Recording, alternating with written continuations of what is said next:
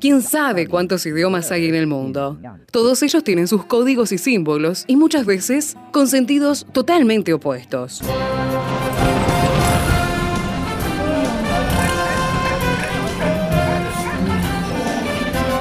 Jungla semántica. Para descifrar las palabras, para entender su raíz, para saber de qué hablamos.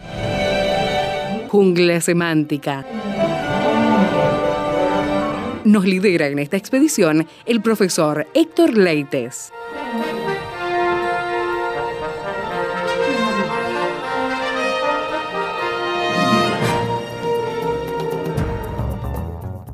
Estamos llegando a las etapas finales de Segunda de Pedro con el profesor Héctor Leites aquí en la jungla semántica y queremos disfrutarlo junto a ustedes para sacar el máximo provecho de esta linda carta que nos ha legado un apóstol con una vida tremenda. Bienvenido, ¿cómo estás Héctor? ¿Qué tal Esteban? ¿Qué tal amigos? Y acá estamos en Jungla Semántica, en estas imágenes verbales escritas en la segunda carta de Pedro, que escribe con un énfasis muy especial. Y finaliza, porque ya nos queda ahora el versículo 17 y 18 para terminar este, esta segunda carta de Pedro, finaliza con un tono muy especial. Advertencia, por supuesto. Hay un dicho popular que dice, el que avisa no es traidor. Sí, sí. Entonces dice el versículo 17, segunda de Pedro, capítulo 3, versículo 17 dice, Así que vosotros, oh amados, sabiéndolo de antemano, guardaos, no sea que arrastrados por el error de los inicuos, caigáis de vuestra firmeza. Qué Ajá, buena palabra de advertencia Sin duda. venía hablando de los indoctos, de los inconstantes, que si bien no había tanta malicia y maldad como los, los falsos maestros del capítulo 2, de todos modos comenzaron a mover, a mover, a mover, a interpretar y hasta llegar a torcer las escrituras, no solo las de Pablo, sino todas las demás escrituras, dice, para su propia Perdición. perdición. Y habíamos dicho que ese torcer era justamente el término de apoleian, que los llevaba a la apoleian, que era la perdición total. En el verso 17 comienza con así que vosotros. O, o- o sea, esto sería por lo tanto ustedes, muchachos o amados. Y ahí, ahí coloca la famosa frase que le encanta a Pedro utilizar, que es agapetois, ¿verdad? Amados. De la palabra agape, que es amor. Dice, sabiéndolo de antemano. Qué interesante, a mí me gusta cómo utilizó el verbo ginosco, es el verbo conocer, Sí, que es conocer sí, sí. por experiencia. Y él le coloca una, una, una preposición aquí que es proginoscontes, Ajá. Porque armó un participio, por supuesto acá presente activo, con el, con el pro, digamos de antemano, pro Sí, es sí, sí. adelante, o sea que conociendo de antemano el proginosco. ¿Sabes, Esteban, que cuando nosotros decimos, che, nosotros conocemos algo de antemano, ya tenemos más responsabilidad? Nosotros tenemos el, eh, el dicho que dice eh, diciendo o haciendo algunas cosas con el diario del lunes. Claro. Nosotros tenemos el diario del lunes, del martes, del jueves, del sábado, del domingo, porque nosotros ya sabemos cómo termina esta historia. Este, este sistema del mundo no, sabe, no saben absolutamente qué es lo que va a pasar este, digamos, eh, con el mundo, con la tierra, no saben absolutamente nada. Ellos Es una incertidumbre, Incertidumbre. total. Por eso dice Pablo que nuestra esperanza no avergüenza, Claro. Romanos 5. Ahora, la esperanza de muchos es reencarnarse en una Ah, rana, en sí, un gato, en, en algo, y uno dice, es muy escueto todo eso, ¿no? Sí, sí, cuando no, simplemente que se mueren viviendo en la desesperación y la angustia del exterminio Sí, total. Sí, ¿no? sí, y alguno dice, bueno, aniquilación de todo. No, lamentablemente no es aniquilación del alma, es perdición eterna del Eterno, alma. que es terrible. Entonces, nosotros tenemos el, el diario del lunes, del martes y de toda la semana de cómo va a terminar, porque la Biblia así lo menciona. Y ahora nos está avisando Pedro dice, sabiéndolo de antemano, guardaos. O sea, ese guardado es el, es el famoso fulácete. Está en un imperativo. Vamos a recordar que los modos sin imperativos son modos que dan una orden, están marcando una orden. Nosotros tenemos cuatro modos, Esteban, indicativo, subjuntivo, imperativo y potencial. Sí. Vamos a repasar esto, aunque a la gente no le guste mucho la gramática, este, por eso lo hacemos. y bueno, ayuda, ¿no? Ayuda, Incorporamos otros conocimientos. Si yo digo modo indicativo, yo digo Claudio, Claudio canta. Sí. Es interesante que es, al ser modo indicativo, estoy indicando lo que Claudio está haciendo. Canta. Canta. Y de hecho, cuando yo digo Claudio canta, este, lo estamos viendo cantar. Ahora, este, si yo digo Claudio cante, vamos a armar una frase. Le compré una guitarra para que Claudio cante. Fíjate que eso es modo subjuntivo. Yo no sé si Claudio va a cantar.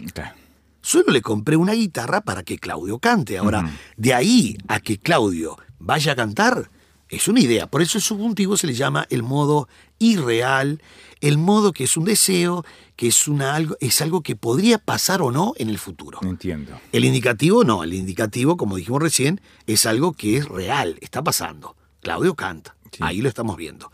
Ahora, Claudio cante es, le compré una guitarra para que Claudio cante. Pero yo puedo poner también ahora en imperativo, canta Claudio, porque o si no te mato. Bueno, ahí Bueno, ya. ahí se pasó de orden ya. Pero yo digo canta, Claudio. No es cantá. Cantá es un lunfardo Sí, sí. uruguayo. Es canta, Claudio. Cuando yo digo canta, Claudio, es un imperativo, es una orden. Tampoco sé si él va a obedecer. Simplemente el modo imperativo solo me muestra la manera de enunciar algo. Lo estoy haciendo con orden. Y el potencial, tal vez Claudio cantaría. Es una Sí, posibilidad sí. remota. Tal vez Claudio cantaría.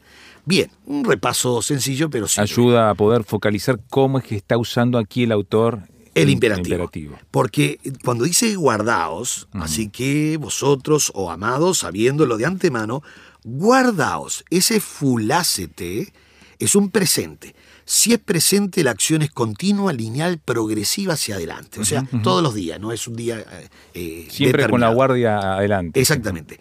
Al ser presente de imperativo, está indicando el imperativo una orden. Y mirá la voz. A ver. Al ser de la voz media, el que ejecuta recibe la acción. O sea, yo mismo tengo que guardarme. Porque dice, guardaos.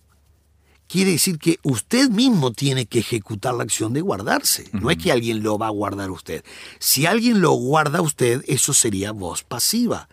Pero alguien, si alguien se guarda, entonces eso es voz media. Yo sé que es complicado la voz media porque no existe en el español. No. Pero una cosa es cuando yo digo yo lavo, eso es voz activa.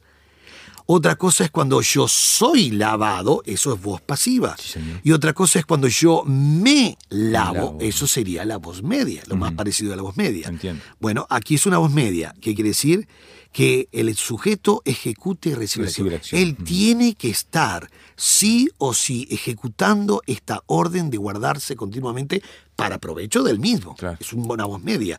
Entonces, ¿por qué es importante?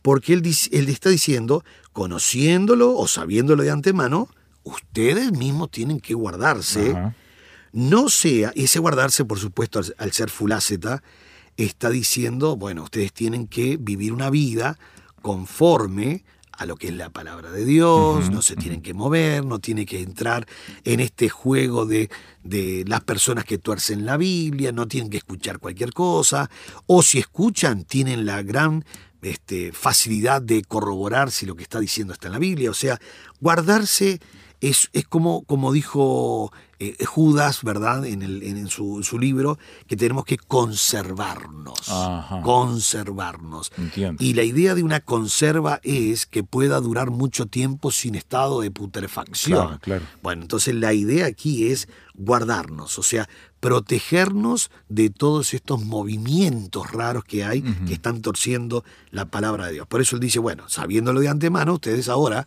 lo que tienen que hacer es poner las bardas en remojo. Entonces realmente hacer y tener un buen, pero una buena advertencia de esto. Entonces dice, guardado, no sea. Ese no sea es interesantísimo porque eh, es una condición alternativa. Puede que sí, puede que no. No está diciendo que va a pasar. Pero no sea que, no sea que, ¿verdad? Que arrastrados por el error de los inicuos, caigáis de vuestra firmeza.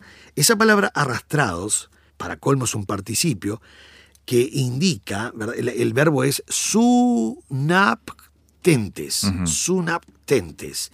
Tiene sum, que es conjuntamente arrastrados con ellos. O sea, ellos te arrastran al camino de ellos. Ajá, ajá, entiendo. Bueno, veámoslo luego de la pausa aquí en la jungla semántica y veamos cómo es ese arrastrar a uno a ese camino donde nos quieren meter en problemas. Ya volvemos aquí a la jungla semántica. ¿Quiere opinar? Póngase en contacto con nosotros al WhatsApp, signo de más 598 91 610 610. Hay que guardarse, dice el apóstol Pedro, de manera tal que no seamos arrastrados por el error de los inicuos y caigamos de nuestra firmeza. Allí estamos tratando de entender de qué nos está advirtiendo el apóstol Pedro. Sí, y ta- estaba pensando, no solo guardarse del COVID. no, por supuesto. El tema es que, el, si vos te quedás en tu casa y te guardás del COVID, no lo tenés. Pero aún en tu casa podés prender la computadora Eh, y sí, ya sí, te están muy fácilmente. Muy fácilmente. Ahora, él me dice guardaos. Guardaos, por supuesto, que está en un presente, el imperativo de la voz media. No sea que arrastrados, arrastrados, arrastrados. Es el sunactentes, que es un participio aoristo pasivo que quiere decir cuidado porque tiene sun. Y sun es conjuntamente con ellos. O sea que la idea es que ellos van por este camino y te van este, chupando, arrastrando, empujando. Es como cuando un barco pasa y hay uno chiquito que la misma oleada lo va a llevar, lo va a mover. Entonces dice, guardados, o sea que arra- arra- arrastrados por el error de los inicuos. Y aquí coloca inicuos como ates, atesmón. Me llamó la atención cómo cambió el término ahora Pedro, porque ahora son inicuos y los inicuos son los ilegales. Ilegales. Porque- Ah, a ver, explícame. Claro, porque él utiliza la palabra atesmón. Atesmón. Y, y- y tesmón tiene la idea de algo bueno o legal, pero tiene la adelante. Ah. Entonces, son los ilegales. Ahora, ¿ilegales en qué, en qué aspecto? No están haciendo las cosas legalmente, Ajá. bíblicamente. Ujú. Ellos ahora con, con, esta, con esta Biblia torcida, con este, con, con este concepto que ellos toman de las cartas de Pablo o de las escrituras, van torciendo para su propia perdición, pero nos avisa, cuidado que ustedes pueden ser arrastrados por estos. No nos olvidemos, Esteban, que los inicuos, estos ilegales, Sí, sí. eh, ellos son a veces especialistas en decirte exactamente lo que vos querés escuchar. Claro, claro. O sea que la gente hoy quiere escuchar cosas lindas. Cuando uno habla un poco fuerte, mostrando este, lo que es la santidad, el servicio, lo que es vivir una vida conforme a lo que pide la palabra de Dios, como dijo Jesús, si quieren ser mis discípulos tienen que guardar mis palabras, Muy claro. lo que yo digo. Y hay personas que no quieren guardar, quieren solamente eh, extraer lo bueno del Evangelio, pero eso bueno es este, entre comillas. Así que estos inicuos, capaz que entonces viene una, una enseñanza de ese tipo, como la que vos decís, tan firme, y le buscan la vuelta, lo acomodan, lo dibujan y...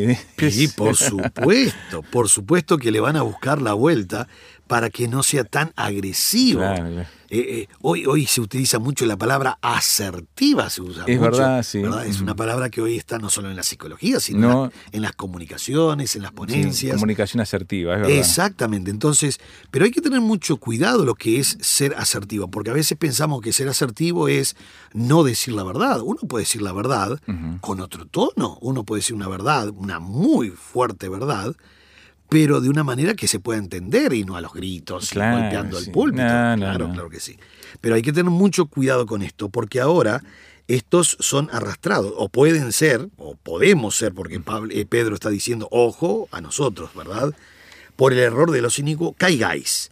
Y uno dice, pero ¿cómo puedo yo caer si...? Bueno, la idea del ekpésete, la palabra ekpésete es interesante. Ek es, es una preposición que quiere decir hacia afuera, ¿verdad? Entonces es caer eh, hacia afuera. Y uno dice, ¿hacia afuera de qué? Bueno, como dijo Pablo a los Gálatas en capítulo 5, ¿verdad? De la gracia habéis caído, ¿verdad? De Cristo os desligasteis los que ustedes, los que intentan justificarse por la ley. De Cristo habéis caído. Entonces uno dice, pero ¿cómo se puede caer hacia afuera? Bueno, no es que Dios te empuja, no es que alguien te hace una, una zangadilla, simplemente el movernos de la palabra de Dios hace que, y el torcer la palabra de Dios, hace que te vayas desviando. Es como dijo Pablo a Timoteo que la palabra de Dios es útil para enseñar, corregir, instruir. Esa palabra corregir en el griego es hacer volver al, el rumbo. el, barco está, el barco está en un río que va hacia la catarata. ¿no? Nosotros vamos en dirección opuesta, gracias a Dios. Pero si vos no corregís rumbo todos los días, Esteban, el barco puede moverse hoy un grado, pero mañana ya no, ya mañana son muchos metros la diferencia. Sí, sí, sí, Entonces yo tengo que ir corrigiendo rumbo continuamente. Entonces la idea aquí es, guardaos, no sea que arrastrado por el error de los cínicos, caigáis de vuestra firmeza. Acá no está diciendo de la salvación ni nada por el estilo, solo firmeza. Porque la palabra que utiliza aquí es su propia firmeza, y idius, idius quiere decir propio, y firmeza es la palabra estera, estenai o esterigmu en este caso. Pero él quiere marcar. ¿Por qué? Porque viene hablando, cuidado, la firmeza, no caigáis. Y, y él dice, bueno, les voy a marcar en un buen contraste cómo mantenerse firme. O sea, está dando el, antídoto ante eh, lo que estaba pasando en el versículo anterior. Por eso el pero, pero seguid creciendo. No quiere decir que no estaban creciendo, simplemente advirtió. Claro. Él advirtió, ¿verdad? Él dijo, así que vosotros, oh amados, sabiéndolo de antemano, guardaos, no sea, él no está asegurando que están cayendo, ni torciendo, ni yéndose con los inicuos, simplemente dice, no sea que arrastrado por el error de los cínicos caiga de vuestra firmeza. Ellos estaban creciendo, de hecho, están progresando en medio de persecución. Por eso aquí muestra un contraste rápido, firme, y dice, pero, pero seguid creciendo. Ese presente del imperativo activo eh, no es una orden para que lo empiecen a hacer ahora, es una orden para que continúen haciendo lo que, ya, venía, lo que ya venían haciendo. Entiendo. Crecer en la Está reafirmando entonces. Reafirmando. Cuando nosotros tenemos esta clase de imperativos, el griego tiene cuatro clases de imperativos. Este imperativo no es que le está eh, rezongando porque no están creciendo. No, no, no, no, no. Solo les, los empuja a que sigan haciendo lo que, ya, venían, haciendo. Entonces dice, pero seguir creciendo, por eso la, traducción correcta sería, pero seguir creciendo, o sea, que estén creciendo continuamente, porque es presente. al ser presente es continuo. Al ser imperativo es una orden que sigan haciendo lo que ya estaban haciendo, y esto es muy bueno. La palabra gracia aquí es la palabra harity, que es la bondad inmerecida. En este caso, la palabra gracia, por área de movimiento de la palabra, es toda la esencia del amor de Dios, que sigamos creciendo en el amor de Dios. Porque uno dice que es crecer en la gracia. Si la gracia es un favor de Dios al hombre que no se lo merece. Bueno, sigan creciendo en ese amor de Dios que ustedes no lo merecían. Eso es el amor de Dios. Y cuando dice crecer, también en el conocimiento de la palabra ginosco. Ginosco. Y ginosco tiene la idea de todo lo que es conocimiento intelectual, ¿verdad? De gnosis, la palabra griega gnosis. Y enseguida cierra y dice, de nuestro, eh, crecer en la gracia y el conocimiento de nuestro el Señor y Salvador, porque en el griego tiene el artículo. Mirá vos. Sí, tiene el artículo, tiene el artículo. El Señor y Salvador Jesucristo, ¿verdad? Entonces él pone rápidamente la palabra Señor curios, la palabra Salvador es soterían, que es libertador. Jesús es Jesús, Cristo es Cristú, que es ungido. La palabra Cristo viene de, de grío, que es ungir. Por eso la palabra Cristo quiere decir ungido, porque viene de grío. Y aparece enseguida, dice, a Él sea la gloria, dice, eh, a Él sea la gloria ahora y hasta el día de la eternidad. A Él, a Él. Es interesante este concepto a Él que está en un caso dativo. Al ser un caso dativo, Esteban, es muy interesante en el griego cómo se declinan los sustantivos y los adjetivos. El dativo indica ventaja o desventaja, interés personal o esencia. Te pongo un ejemplo. Veamos. ¿Viste que en la Biblia dice que Abraham le creyó a Dios? Sí. Bien, ¿por qué no dice le creyó que creyó en Dios? Mm. ¿Por qué Pablo dice yo sé a quién he creído? ¿Por qué dice a quién he creído? Y podría haber dicho yo sé en quién he creído. Es verdad. Bien, porque al estar en caso dativo se habla de la esencia, sustancia, contenido y lo que dice. Pongo un ejemplo. Yo puedo creer en el banco porque sé que está en tal calle. Ahora vos me preguntás, Héctor, ¿crees en el banco fulano de tal? Sí, sí, está en 18 y ejido. Y entonces me hace la segunda pregunta. ¿Le crees a el banco? Ajá, y yo ajá, digo, ajá. no, no, no colocaría un solo centavo Claro, allí. es diferente. Bien, eso es lo que está diciendo cuando Abraham le creyó a Dios. No es que creyó en Dios. Creer en Dios es creer solamente en la existencia de algo. Por supuesto, sí. Dice Santiago que los demonios también creen en Cristo y Y tiemblan. tiemblan. Ujú. o sea que si alguien cree en algo, no, no es mucho lo que ha logrado. Sí, sí. Pero cuando nosotros le creemos a Dios Ajá. o a Cristo, estamos creen- creyendo en la esencia, el contenido, la sustancia, quién es en persona, quién es como el Dios, como soberano, el contenido de lo que dice es cierto.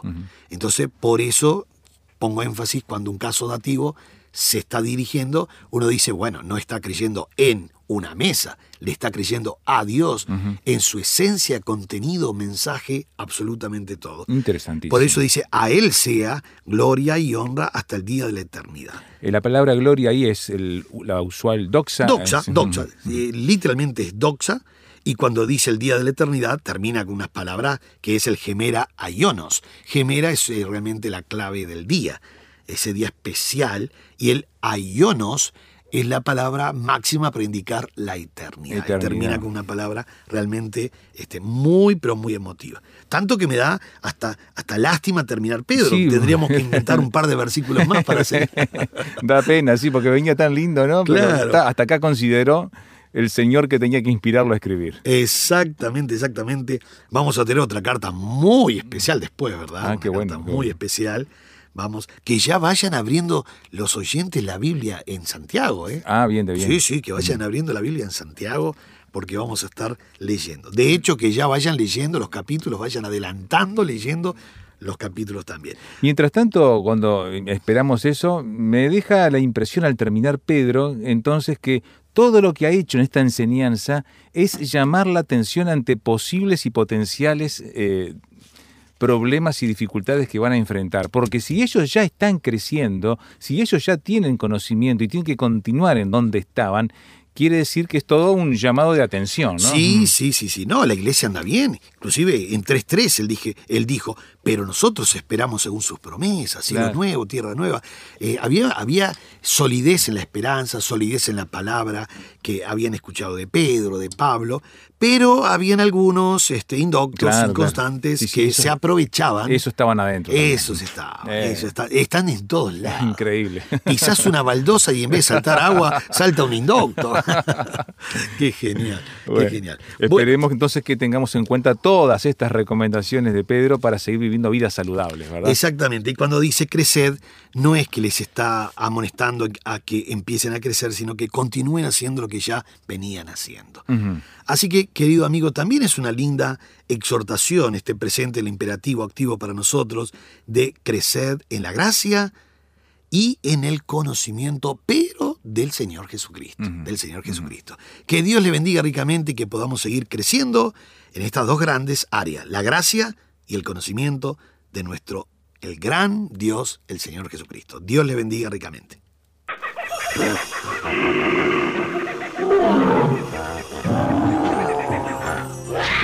Hoy termina esta etapa de la expedición, pero lo esperamos en el próximo programa para adentrarnos en la jungla semántica.